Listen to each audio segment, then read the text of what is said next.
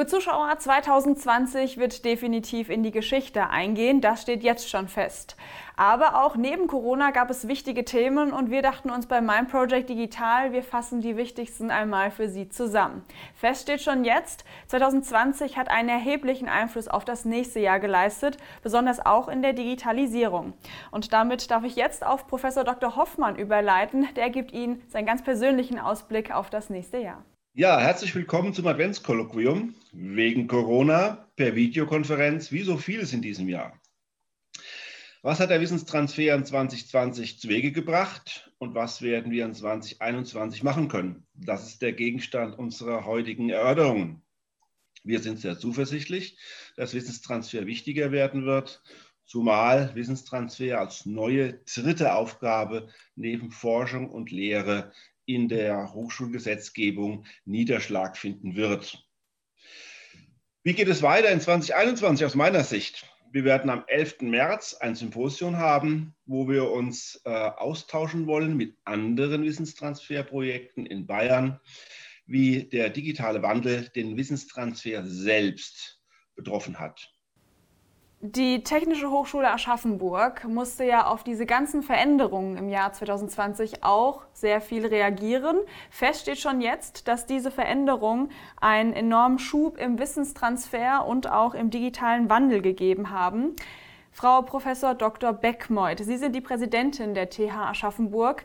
Worauf dürfen wir uns denn im nächsten Jahr einstellen? Was wird sich denn alles positiv verändern? Ja, also zunächst mal äh, wünschen wir uns natürlich alle, dass die Corona-Pandemie äh, ganz schnell überwunden werden kann durch die Impfungen, durch diese Infektionsschutzmaßnahmen.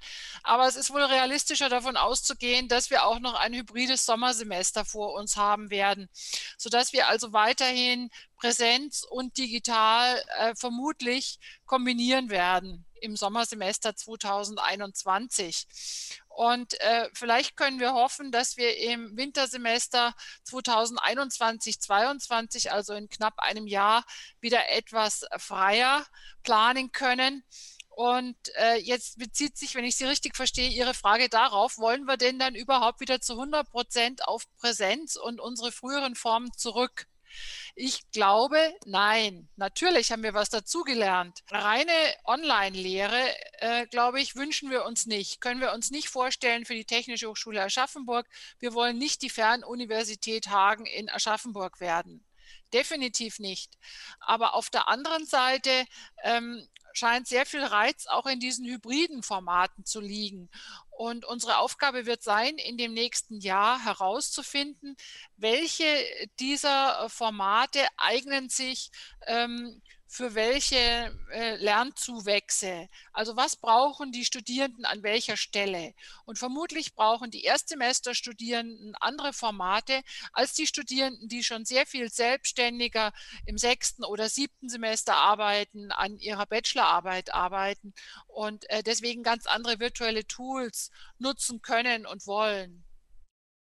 Dann an dieser Stelle vielen Dank, Frau Prof. Dr. Beckmeuth. Ähm, als nächstes kommt Percy Scheidler. Er ist der Geschäftsführer der IG Metall Aschaffenburg. Ähm, wichtiges Thema, Arbeitslosigkeit im Jahr 2020. Die Situation hat sich enorm verschärft. Was sind denn Schlüsse und Lösungen, die aus der Pandemie gezogen werden müssen? Wir unsererseits äh, als Gewerkschaften sind ja dafür bekannt, dass wir mit Menschen für Menschen arbeiten das bedarf dem persönlichen Kontakt, das persönliche Reiben aneinander, um dann gemeinsame Positionen zu finden oder gemeinsame Vorgehen. Das ist mit ähm, den Abstandsbedingungen, sich nicht äh, direkt treffen zu können, natürlich sehr schwierig, Gewerkschaftsarbeit vor Ort zu gestalten. Aber auch wir lernen dazu. äh, und wir sind tatsächlich äh, mit Hybridveranstaltungen jetzt auch Zug und Zug mehr in der Lage, sogar die Beteiligung zu vergrößern. Das ersetzt nicht den persönlichen Kontakt, aber es stellt schon sicher, dass Gewerkschaft vor Ort weiterhin funktioniert und dass Arbeitnehmer ihre Interessen vertreten kriegen, äh, auf der persönlichen Ebene genauso wie auf der kollektiven Ebene. Das heißt, wir rechnen fest damit, dass das Thema Hybrid, Videocalls jetzt nicht mehr beendet sein wird, sondern das ist jetzt mit Covid-19 mit einem Turbo gekommen und wir werden in Zukunft damit zusammenarbeiten müssen. Dann vielen Dank an dieser Stelle. Wir kommen jetzt zu einer Herausforderung, ähm, vor die die Digitalisierung immer noch gestellt wird. Und zwar Stichwort Handwerk. Man kann virtuell nicht natürlich so arbeiten, wie man es vor Ort tut. Und da wird uns Herr Basalik, er ist der Leiter der Aus- und Weiterbildung am ICO, beantworten, welche Möglichkeiten es gibt, auch virtuell zu arbeiten. Also bei uns haben wir jetzt neu umgesetzt das virtuelle Schweißen, das heißt weg von MAC, WIC und äh, auch E-Schweißen, das wir jetzt natürlich virtualisiert haben, heißt Augmented Reality. Die Teilnehmer in der Erwachsenenbildung und in der Ausbildung können jetzt ihr Handling des Schweißen erproben und üben, ohne dass sie Fehler machen. Und das nächste große und der große Vorteil bei diesem virtuellen Schweißen ist, dass der Teilnehmer, der Erwachsene, selbstständig sich danach kontrollieren kann und selbstständig dann sich verbessern kann.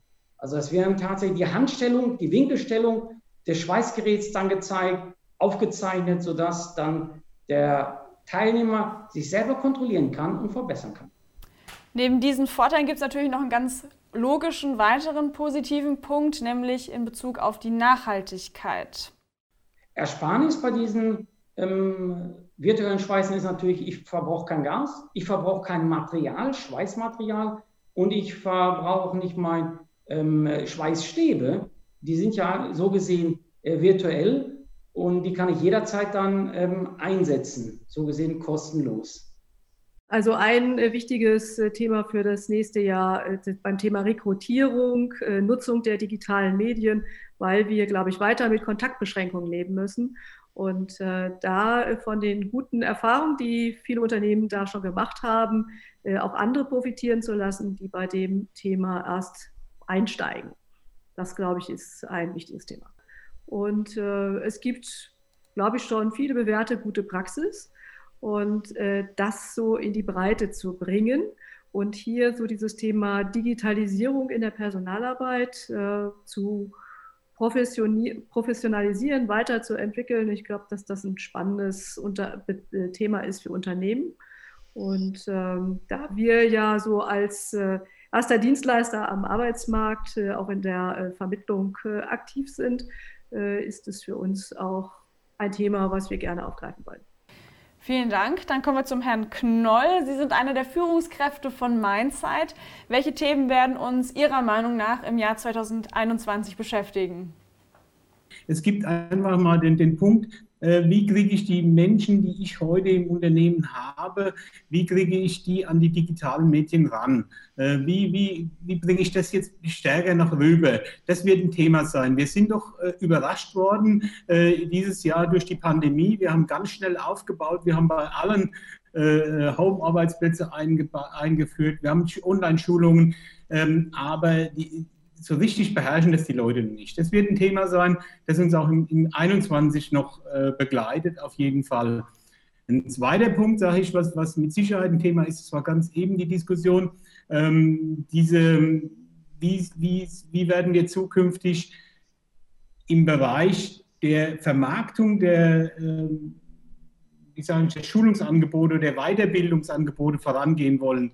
Ähm, da stimme ich den Teilnehmern nicht ganz zu, das eben diskutiert wurde, ähm, dass man sagt, äh, man soll da sehr stark auf äh, Influencer oder auf moderne Techniken äh, setzen, sondern wir haben mit unterschiedlichsten Generationen in Unternehmen zu tun. Wir haben sowohl eine Generation, die jetzt nachkommt, bei der das funktioniert, mit Sicherheit, bei der man viel stärker auf virtuelle Themen setzen muss. Wir haben aber auch eine Generation, die schon älter ist, die auch in der Weiterbildung die, die wir für Weiterbildung denken müssen, die sie mit den Medien eigentlich oder mit dieser Vermarktung dieser Themen überhaupt nichts am Hut hat. Auch da muss man meiner Meinung nach einen zweigleisigen Ansatz fahren in den Unternehmen.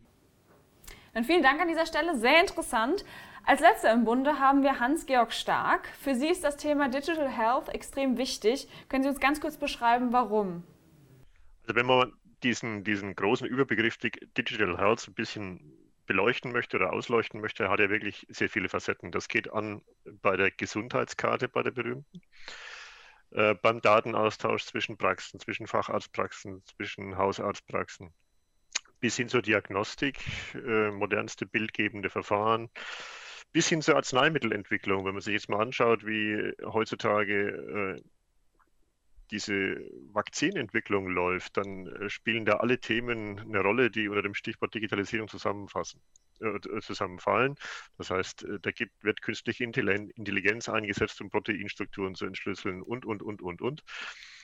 Ähm, und ähm, das ist aber nicht alles. Ich meine, äh, digitale Gesundheit umfasst dann auch äh, Techniken und Technologien, die jetzt mit der Lebensführung einer alternden Gesellschaft zu tun haben. Also denken Sie an Assistenzrobotik, denken Sie an Pflegerobotik, denken Sie an Diagnostik, an, an äh, diagnostische Armbänder, die die Leute tragen, um eine Überwachung zu gewährleisten. Also eine positive Überwachung. Das klingt ein bisschen komisch. Ähm, all diese Dinge und ich denke, die werden, das ist so offensichtlich, die, das liegt auf der Hand, dass das jetzt in den nächsten Jahren äh, ein Megathema sein wird. Dann an dieser Stelle vielen lieben Dank, Herr Stark. Liebe Zuschauer, Sie haben es gesehen und auch gehört, das nächste Jahr wird extrem zukunftsweisend werden. Viel wird sich entscheiden. Wir hoffen, Sie bleiben uns weiterhin treu, weil dann sehen wir uns das nächste Mal wieder bei meinem Project Digital.